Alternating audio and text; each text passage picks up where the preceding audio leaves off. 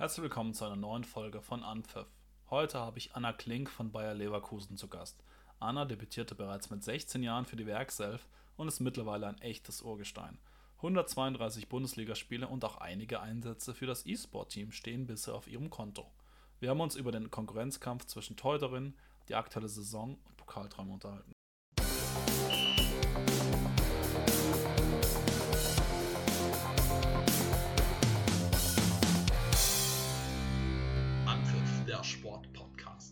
Hallo Anna, schön, dass du dir Zeit nimmst für unser Gespräch. Herzlich willkommen bei Anpfiff. Ja, hallo, ich freue mich auch. Anna, wir zeichnen dieses Gespräch am Dienstagabend auf. Euer letztes Spiel war vergangenen Freitag, 1-1 gegen Werder Bremen. Das nächste Spiel steigt am Sonntag in Sand. Ihr habt also eine sehr lange Woche. Hattest du demzufolge heute frei? Äh, wir hatten heute Morgen Training und also wir haben jetzt wieder eine normale Woche, sodass äh, wir an dem Dienstag nur in der Früh ein bisschen Krafttraining machen. Genau, und dann ist der Rest des Tages frei.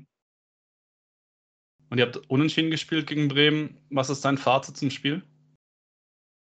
Ja, das ähm, ist ein bisschen ärgerlich, weil ja, man sich gegen Bremen natürlich mehr Punkte ausrechnet. Wir wissen auch, dass Bremen im Abstiegskampf da unten mithängt und da irgendwie auf die, die Punkte angewiesen ist. Äh, dennoch fühlt sich das eher wie so eine ja, Niederlage an, weil das dann schon zwei verschenkte Punkte sind. Am Ende dann aber auch noch Glück gehabt. Lattentreffer von Bremen, glaube ich, in der 86. Minute. Das Spiel kann man dann auch noch verlieren, dann steht man ganz mit leeren Händen da. Ja, schon. Wenn man sich das ganze Spiel anschaut, hatten wir, glaube ich, auch viele Chancen, die wir oder ja, viele Aktionen, die wir nicht gut zu Ende gespielt haben, wo was, äh, wo auch ein Tor raus resultieren kann.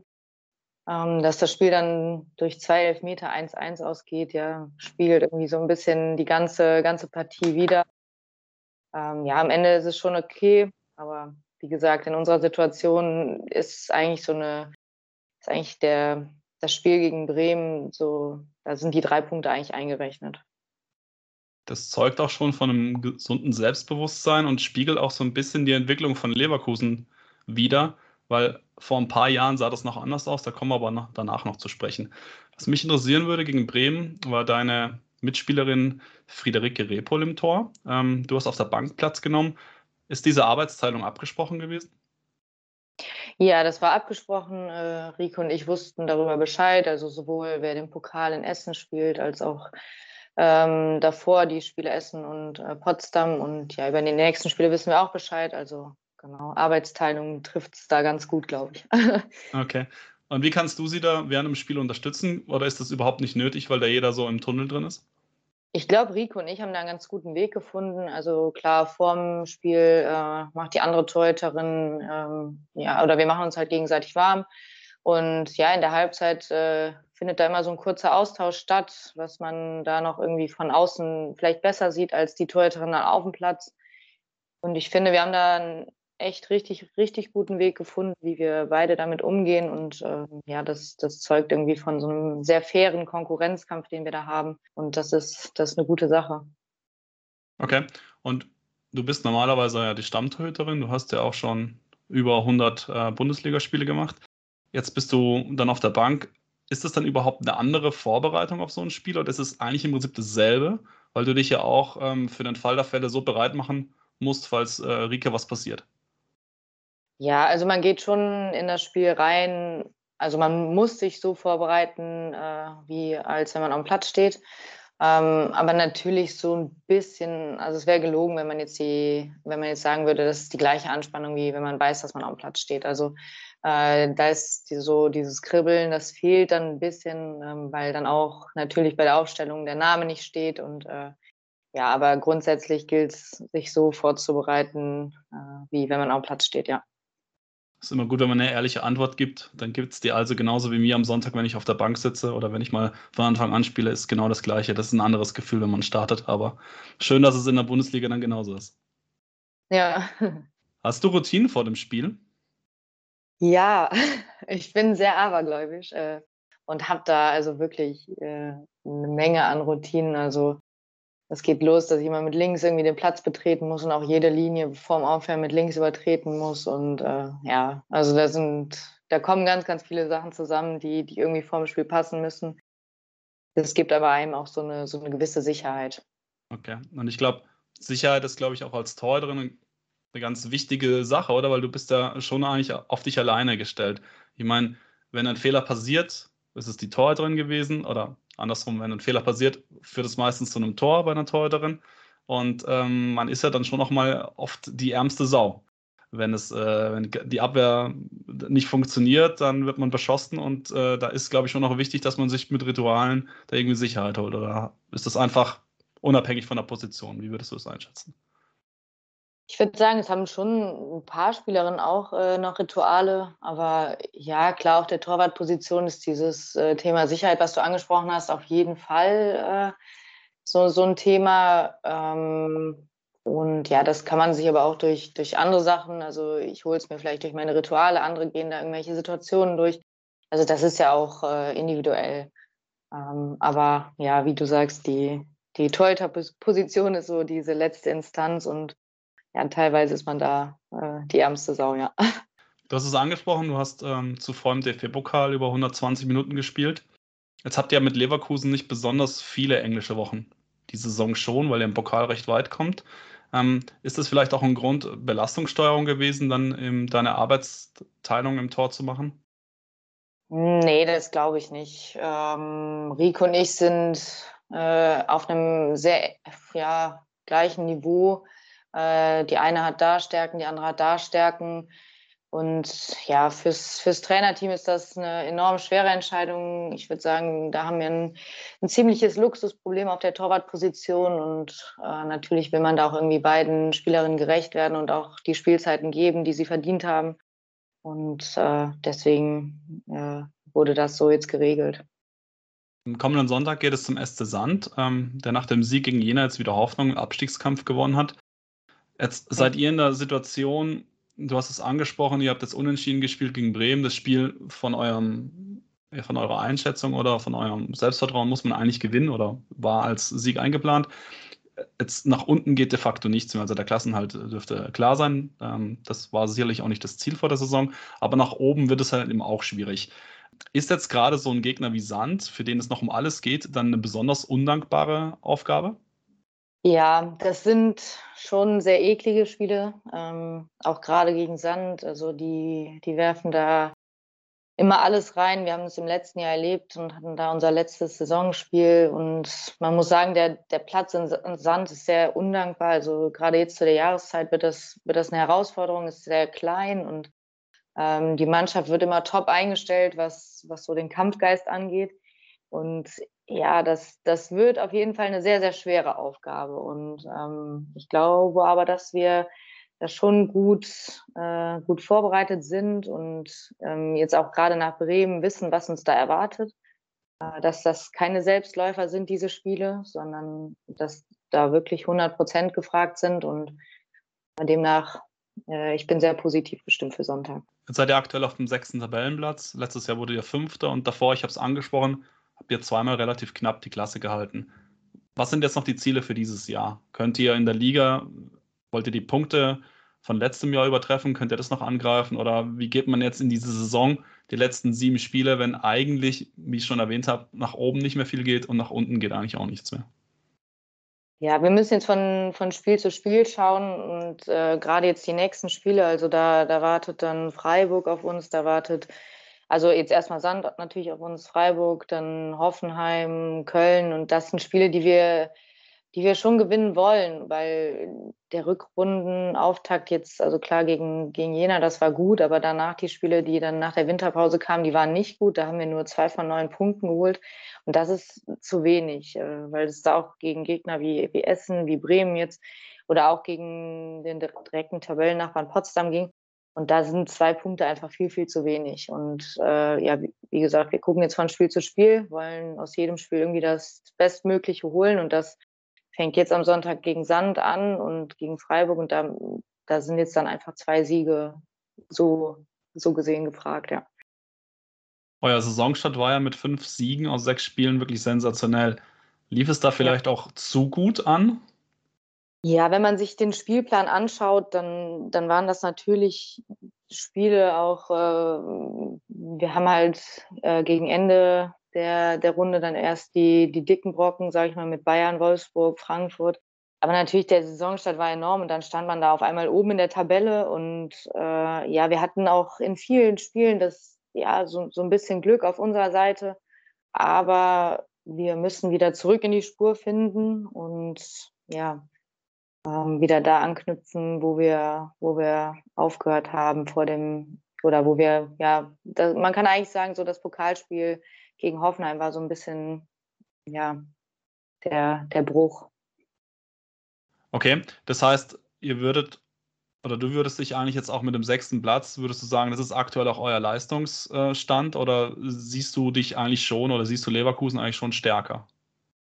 Wenn man die Saison betrachtet, dann, dann geht das in Ordnung, weil mit Frankfurt und Potsdam, das sind zwei sehr, sehr starke Mannschaften. Hoffenheim macht es auch jede Saison richtig, richtig gut.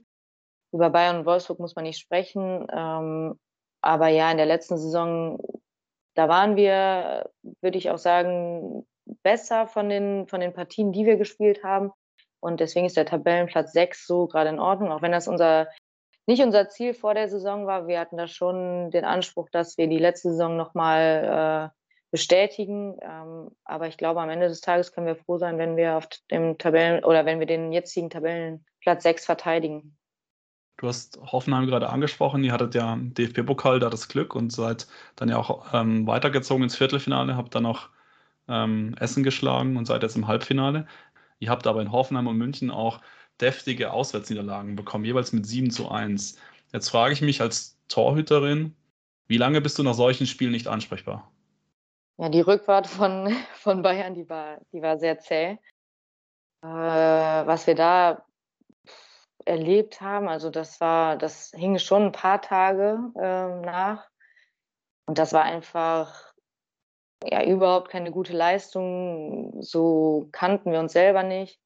Und Hoffenheim war es ähnlich. Also das war einfach so eine, ja, man hat sich da auf dem Platz sehr, sehr hilflos gefühlt und ähm, als Torwart ist man dann natürlich nochmal doppelt bedient, äh, wenn man den Ball dann jedes Mal aus dem Tor holen darf. Ähm, ja, also das, das geht schon dann ein, zwei Tage, die, also ich bin dann ansprechbar, aber nicht gut ansprechbar. Und wie kommst du wieder zu deiner guten Laune? Was hilft dir da nach so einer Niederlage oder generell nach Niederlagen?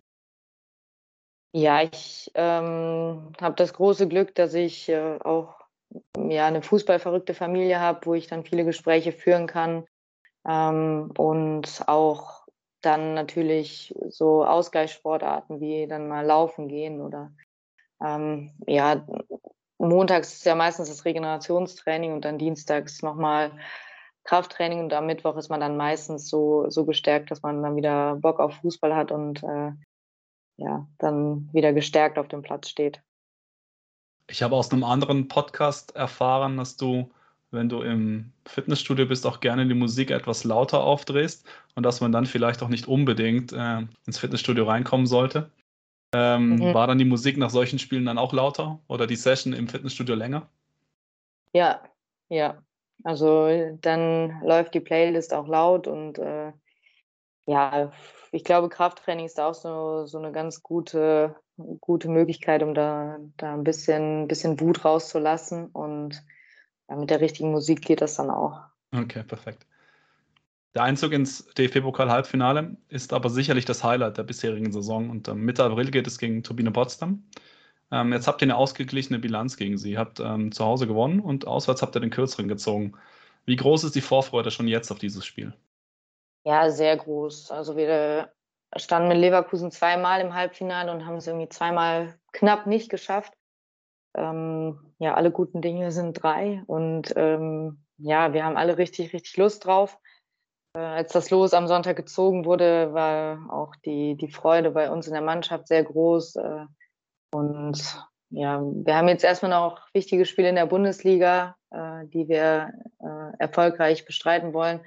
Aber dann kommt natürlich der, dieses Halbfinale und da, ja, da gilt es dann. Das heißt, es ist jetzt in Leverkusen auch erlaubt zu sagen, man möchte nach Köln? Ja, ja, auf jeden Fall. Also da ist mit der Rivalität dann, ist es okay, wenn man dann zum über den Rhein rüber möchte. Ähm, An dem Tag schon. An dem Tag schon, okay. Heute kam die Meldung rein, ähm, dass sich Turbine Stürmerin Cerci schwer am Knie verletzt hat. Das ist sicherlich ein schwerwiegender Ausfall für Potsdam, oder? Mm, ja, also sehr, sehr bitter. Ich war am Sonntag auch in Essen und ja, irgendwie hat man das schon in der Aktion gesehen, dass das, dass das nicht gut war. Natürlich hofft man dann, dass es nicht so schwer ist, aber ja, gerade jetzt so, jetzt in der Situation für sie ja ein bitterer Rückschlag irgendwie. Und äh, deswegen auch von hier dann aus gute Besserung. Kann ich mich nur anschließen. Was mich noch interessiert, Cerci wäre natürlich sicherlich die Unterschiedsspielerin bei Potsdam gewesen für dieses Pokal-Halbfinale. Du hast ja aber auch schon ähm, als Torhüterin äh, sehr große oder starke Stürmerin vor dir gehabt. Ähm, was mich interessiert, wie bereitest du dich speziell als Torhüterin auf kommende Gegner vor? Also weißt du jetzt aus dem Stegreif, am Sonntag geht es gegen Sand. Ähm, wer da Linksfuß ist, wer die Elfmeter und die Freistöße schießt? Oder kommt das erst so mit der Trainingswoche? Oder musst du dir selber arbeiten oder wer hilft dir da? Ähm, wir haben bei uns einen Videoanalysten, der halt das, das ganze Videomaterial äh, gut aufbereitet und da sind wir immer bestens informiert. Natürlich kennt man aus der Erfahrung her schon, schon ein paar, also wenn es gegen Wolfsburg, Bayern, Hoffenheim, Frankfurt oder ähm, man kennt die Spielerin ähm, und ja, jetzt gegen Sand werden wir mit Sicherheit auch wieder Material vorher sehen und äh, ja, uns da bestmöglich darauf vorbereiten. Seit 2009 stehst du für Leverkusen im Tor. Ähm, was macht denn der Verein so besonders? Ja, äh, das ist eine gute Frage, aber ich, äh, also ich fühle mich halt hier sehr, sehr wohl. Also in dem Verein ja, das, das hört sich immer so plump an, aber das ist ja schon wie so eine zweite Familie, wenn ich da zum, zum Kurte Kotten komme, wenn wir Training haben und da die ganzen Gesichter sehe, ähm, ja, mit denen dann kurz ein Pläuschen halte. Ja, das, das fühlt sich einfach gut an und ähm, ja, ich fühle mich ja sehr, sehr wohl. Ist es auch ein Faktor, dass du nahe Leverkusen aufgewachsen bist und dass du da dann wahrscheinlich noch Familie und Freunde um dich hast? Ja, das, das kann, kann gut sein. Also ich habe es nicht weit zu meiner Familie und ähm, ja, aber ich bin auch mittlerweile in Leverkusen. Also am Anfang bin ich immer sehr viel nach Hause gefahren, aber ähm, mittlerweile habe ich auch hier ein paar schöne Ecken, ähm, die ich so kennengelernt habe. Und ähm, ja, man sagt immer, Leverkusen ist nicht so schön, aber es hat doch, doch schon viele schöne Ecken, äh, die man auch gut genießen kann. Und ja, das Gesamtpaket stimmt ja einfach. Jetzt hast du im Alter von 16 Jahren in der Bundesliga debütiert. Mittlerweile bist du seit 10 Jahren in der Liga, bist also eigentlich schon ein alter Hase, wenn man so möchte, trotz deines jungen Alters. Und jetzt hast du, ähm, wenn ich richtig informiert bin, 132 Bundesligaspiele stehen auf der Habenseite. Wie viele kommen denn für Bayer Leverkusen noch dazu? Ja, äh, auf jeden Fall jetzt noch, noch vier in der Saison. Und ähm, ja, darüber hinaus mal, mal abwarten. Ähm, aber ja. Meine Frage zielt darauf aus, dass dein Vertrag meines Wissens im Sommer ausläuft und ähm, man bis jetzt noch nicht lesen konnte, dass du ihn verlängert hättest.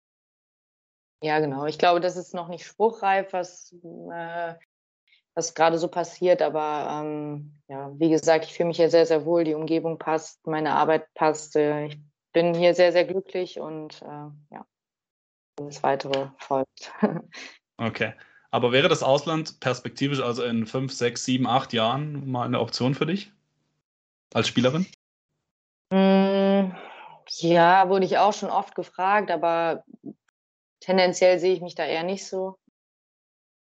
Weiß, also ich habe halt hier mit meiner Arbeit und äh, also wie ich auch vorhin schon gesagt habe, mit dem, mit dem ganzen Paket hier ja, das, das passt alles für mich. Und ähm, natürlich ist das interessant, wenn man sieht, was da im Ausland gerade passiert, ähm, dass die Ligen sich da so entwickeln. Aber ich würde von mir behaupten, dass ich da nicht die richtige Person für bin. Okay. Jetzt habe ich mir mal so ein bisschen die Kaderstruktur angeschaut von Leverkusen, auch so ein bisschen in die Transfers geschaut und mir ist aufgefallen, dass in den letzten Jahren es einige Veränderungen auf der, im Torhüter-Team gab. Also Sieger, Wellmann, der Hahn, und auch Katja Schroffnegger war ja auch schon äh, bei Leverkusen ein ehemaliger Gast bei mir. Die sind alle relativ schnell oder, oder sind von, von Leverkusen wieder gegangen. Sind die alle von dir geflüchtet? Oder oh, sehr schlecht. also äh, ich habe nach wie vor zu, zu Hanna äh, und Laura ein sehr, sehr gutes Verhältnis. Ähm, deswegen hoffe ich nicht, dass die von mir geflüchtet sind. Ähm, Laura ist ja jetzt nach ihrem Kreuzbandriss in Meppen wieder ähm, ja, auf einem richtig guten Weg und hat da letztes Jahr ja auch schon eine gute Saison gespielt. Ähm, ich glaube, bei denen war es einfach so, dass sie mehr Spielpraxis wollten. Die haben sie hier, das ist halt auf der Torwartposition nicht, nicht bekommen und äh, demnach äh, ja, als Flucht finde ich, äh, das hört sich so gemein an. So war es aber auch gar nicht gemeint. Nein, ja. das ist einfach nur so, ähm, ich stelle mir das schon schwierig vor. Man, man ist ja ein Torhüter-Team, man muss ja, also man trainiert miteinander, man pusht sich auch miteinander. Aber wenn man dann natürlich sieht, dass jemand keine Einsätze bekommt, weil man natürlich selber auch sehr gut ist und natürlich auch selber Einsätze haben möchte, jetzt kann ich mich nicht als Torhüter reinversetzen, aber hat man da vielleicht auch Mitleid mit einer, mit einer Kollegin, wenn die halt einfach nicht zum Zuge kommt? Ja, das ist, das ist auf der Torwartposition, wie du sagst, das ist ja nicht einfach, weil eigentlich wird sich am Anfang der Saison für, für eine Torhüterin entschieden und die, die spielt dann auch durch, es sei denn, es passiert halt irgendwie ja, drei, vier Spiele hintereinander, wo, wo es irgendwie äh, einfach nicht gut ist. Ähm, aber ja, man versteht sich, man trainiert jeden Tag miteinander und natürlich ist das, ist das nicht schön mit anzusehen, weil man ja auch, also ich weiß selber, wie das ist, äh, wenn man nur auf der Bank sitzt und ähm, das Gefühl ist nicht schön. Und ähm, ja, Mitleid ist vielleicht was viel, aber ähm, ja, man, man weiß, wie, man weiß auf jeden Fall, wie es sich anfühlt. Verständnis dann aufbringen. Ja, Verständnis. Spricht man dann auch, spricht man dann auch miteinander oder ist es dann eher so, nee, das ist, also man will dann die, die, diejenige Kollegin dann auch da gar nicht mit bequatschen, weil man halt auch selber weiß, wie die Situation ist? Oder sucht man da auch das Gespräch vielleicht? Ja, das kommt auf den Typen an. Also da ist auch jeder anders. Also ich, es gibt auch Teuter, also das hört man ja auch, die sich überhaupt nicht verstehen und wo es dann so ein Hauen und Stechen im Training ist.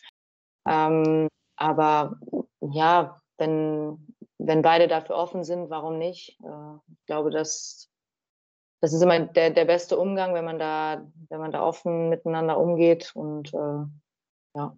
Ich würde gerne jetzt den Fußballplatz ein bisschen verlassen und mehr so auf das eingehen, was abseits des Fußballplatzes bei dir passiert. Und da habe ich auch eine ganze Menge gefunden. Du hast eine abgeschlossene Ausbildung als Bürokauffrau. Du hast ein Studium der Ernährungswissenschaften und dann hast du noch einen 37,5 Stunden Job. Ähm, bleibt überhaupt noch Zeit für Profifußball bei dir?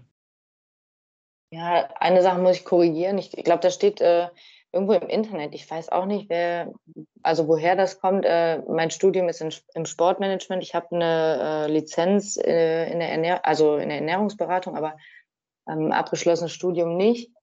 Ähm, und ja, es bleibt noch Zeit für, für Profifußball. Also ich, das war die eigentliche Frage, genau. Das war die eigentliche ja. Frage. Ja, es bleibt auf jeden Fall Zeit und auch genug Zeit. Ähm, aber ich glaube, ich bin auch ein Mensch, der, der viel braucht und ähm, das, das passt alles. Ich erfahre unheimlich viel Wertschätzung auf der Arbeit und äh, kann das so alles, alles in allem irgendwie gut unter einen Hut bringen. Gerade Freitagabend, Auswärtsspiele stelle ich mir dann aber schon noch schwierig vor. Da gehört schon viel Koordination, auch Verständnis dann vom Arbeitgeber dazu. Ja, wie gesagt, die, die Wertschätzung auf der Arbeit ist sehr hoch. Äh, und ja, das ist dann halt so, dass da für Urlaubstage genommen werden müssen. Aber bisher die, also bisher in der Saison hat sich, ging es, glaube ich, sogar noch. Äh, letzte Saison waren es mehr Freitagsspiele. Okay. Und jetzt ist natürlich auch ein bisschen eine fiese Frage, weil man es vielleicht auch nicht unbedingt miteinander vergleichen kann. Aber wenn ich jetzt Lukas Radetzky anschaue, dann Pardon im Bayer-Tor, der hat nach seiner Karriere, wenn die mal vorbei ist, dann vermutlich finanziell ausgesorgt, wenn er sich jetzt nicht komplett verkalkuliert. Du hingegen musst dir bereits während deiner aktiven Sportlerkarriere einen Plan für nach der Karriere zurechtlegen. Ist das gerecht? Hm, gerecht, ungerecht finde ich immer äh, ja, schwierig zu sagen. Ähm, ich freue mich drauf, dass, äh, ja, dass ich nach meiner Karriere irgendwie nicht in so ein Loch falle, sondern dann irgendwie nahtlos weitermachen kann. Ähm, aber klar, es ist, es wäre schon schön, wenn, wenn wir für das, was wir da tagtäglich machen, äh, auch mehr bekommen würden, ja. Weil der Aufwand ist ja nicht geringer. Also im Gegenteil, wenn man jetzt sieht, was du machst, ob jetzt das Studium das Richtige war oder nicht, was ich erwähnt habe, aber du hast studiert, du hast die Ausbildung gemacht, du arbeitest nebenbei, dann trainierst du noch, du gehst zu Auswärtsfahrten, ähm, musst dir noch Urlaub nehmen. Das muss sich ja auch irgendwie widerspiegeln auf dem Gehaltszettel. Und wird es ja offensichtlich noch nicht so sein, weil sonst müsstest du nicht nebenbei noch arbeiten. Ja, und äh, der Aufwand auch, also was, was mir halt auch wichtig ist, ist der, der Aufwand auf dem Trainingsplatz oder der Aufwand, den wir, den wir für Fußball, für den Fußball haben, der ist halt auch enorm. Also es ist halt nicht damit getan, dass ich mal eben anderthalb Stunden zum Training gehe, sondern da gehören Videoanalysen zu, da gehören Besprechungen zu, da gehört vor, also Trainingsvorbereitung, Trainingsnachbereitung, äh, Physiotherapie und das, das frisst viel, viel Zeit. Und ähm, ja, es wäre wär schön, wenn, wenn wir da in Zukunft mehr, ja, mehr Wertschätzung für bekommen würden. Ob das, also in, ob das in naher Zukunft passiert oder nicht, das, das kann ich nicht sagen, aber ich, ich würde mich sehr, sehr freuen, wenn das so äh, schnellstmöglich passieren würde. Ähm, du hast vorher gesagt, du brauchst auch relativ viel. Also du musst viel zu tun haben. Inwieweit ist es auch wichtig für dich, einen Ausgleich vom Sport zu haben, also durch die Arbeit oder das, was du sonst noch tust? Ja, total wichtig. Also ich bin ein Mensch, ich denke unheimlich viel nach und äh, ich, wenn ich jetzt nicht die Arbeit noch nebenbei hätte oder das Studium nebenbei gehabt hätte, dann wäre ich glaube ich den ganzen Tag im Fußball gefangen und das würde mir nicht gut tun, weil zu viele Gedanken äh, können einen auch manchmal total zersetzen. Und demnach bin ich total froh, dass ich auch mal ins Büro gehen darf und da irgendwie alltägliche Probleme einfach mal um die Ecke kommen oder man da sich einfach mal einen blöden Witz erzählt. Nicht, dass man das beim Fußball nicht macht, aber ähm, ja, man hat einfach mal, man guckt einfach mal über den Tellerrand hinaus und hängt nicht so den ganzen Tag im Fußball drin. Das ist ein Perspektivenwechsel, oder? Du bist nicht so in deiner Blase gefangen, du kriegst auch noch ein bisschen von den Sorgen und den Problemen der Mitmenschen mit dich. Ja, genau. Ähm, Sorgen und Probleme, das kennen viele jüngere Zuhörer vielleicht auch, gibt es ja auch manchmal, wenn man am Controller mit FIFA spielt, wenn man da unterwegs ist. Äh, super Übergang, danke dafür. Ähm, ja. Du bist bei Bayer auch für, im E-Sport-Team tätig. Wie hast du die Liebe zum Controller entdeckt und wie bist du denn in die Virtual Bundesliga gekommen oder beziehungsweise ins Team? Ja, ich habe mit meinem Bruder früher viel FIFA gespielt. Äh, damals war es noch, äh, wir haben am PC angefangen und sind dann irgendwann auf die Playstation gewechselt. Und ja, das war immer so ein, so ein Ausgleich, mal abends nach dem Training, sich einfach mal vor die Playstation zu hocken und da, ja, einfach mal, wie, gerade schon gesagt, nicht nachdenken zu müssen. Und ja, dann wurde ich hier ähm, angesprochen, ob ich da nicht Interesse dran hätte, da mal reinzugucken, ob das was für mich wäre. Und ja, das hat mir zugesagt und äh, ja, seitdem bin ich, bin ich dabei.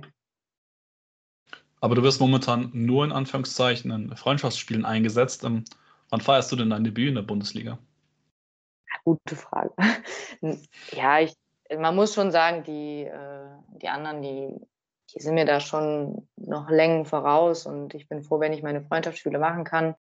Ähm, aber ich glaube, ich kann auch sagen, dass das für die, für die Virtual Bundesliga da noch, ja, da ist noch Luft nach oben und äh, muss man mal abwarten, wie, wie wir da weiter vorgehen. Okay, also ist es schwieriger, in der Virtual Bundesliga an den Start zu gehen, als Bundesliga-Niveau im Fußball zu erreichen? Oh, das, das kann man so, glaube ich, nicht sagen. Ich, wenn ich überlege, dass ich habe auch mit, mit vier ähm, ja, Fußballspielen angefangen und ja, also es kommt halt auch schon auf die Zeit an, die man da investiert. Und ich würde sagen, dass ich äh, mehr Fokus auf, äh, auf den Platz gelegt habe als auf den Controller und äh, ja, ich dachte gerade, du wolltest sagen, du hättest mit vier mit der Playstation angefangen. Das hätte mich dann verwundert, aber deswegen habe ich kurz gestutzt. das, wäre, das wäre sehr früh gewesen. Ja, ich glaube, da war noch der, der, die Zeit des, des Game Boy Colors, oder? Äh, als ich vier oder fünf war. Ja, auf jeden Fall gab es noch kein FIFA, oder? Genau. Anna, heute ist Internationaler Weltfrauentag. Ähm, besonders als Fußballerin wirst du das leider gewohnt sein, dass du mit Vorurteilen ausgesetzt bist. Jetzt hast, spielst du auch noch E-Sport. Das kann ich mir vorstellen, dass dieses Thema da auch nochmal vielleicht für Vorurteile sorgt. Ähm, du bist aber auch, wie gesagt, schon seit zehn Jahren in der Bundesliga aktiv. Hast du denn in diesen Jahren irgendeine Veränderung gemerkt in dem Bereich? Sind die Leute oder sind die Männer dahingehend äh, kulanter geworden?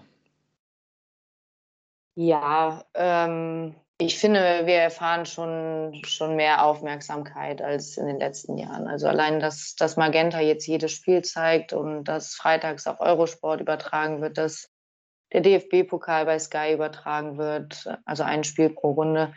Da es findet eine Entwicklung statt und ich glaube auch, oder ich möchte, ja, also die, es sind nicht unbedingt immer die Männer, die dann sagen, oh, der Frauenfußball, sondern das ist allgemein so ein gesellschaftliches Thema.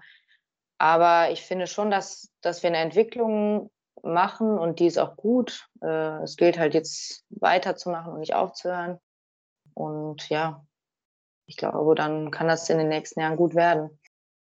Anna, am 11. März wird ja auch der neue DFB-Präsident gewählt. Wenn jetzt du einen Wunsch hättest für die Zukunft, etwas, was vom DFB kommen müsste oder was du dir für den Frauenfußball in Deutschland wünschen würdest, was wäre das? Ja, wenn man da nach England schaut, dann, dann sieht man, glaube ich, was, was da passieren kann, äh, wenn ja, das Thema richtig angefasst wird. Und ja, ich würde mir einfach wünschen, dass, dass die Frauen-Bundesliga natürlich eigenständig wird und man somit auch die Vermarktung dann aufgreift und äh, ja, da noch, da noch mehr investiert. Das ist ein frommer Wunsch. Ähm, und wir sind alle gespannt, was passiert ab dem 11. März. Anna, ich danke dir sehr recht herzlich für das Gespräch. Hat mir sehr viel Spaß gemacht. Und ich drücke dir die Daumen für das Pokal-Halbfinale und für die restliche Saison. Ja, vielen Dank. War schön, hier zu sein.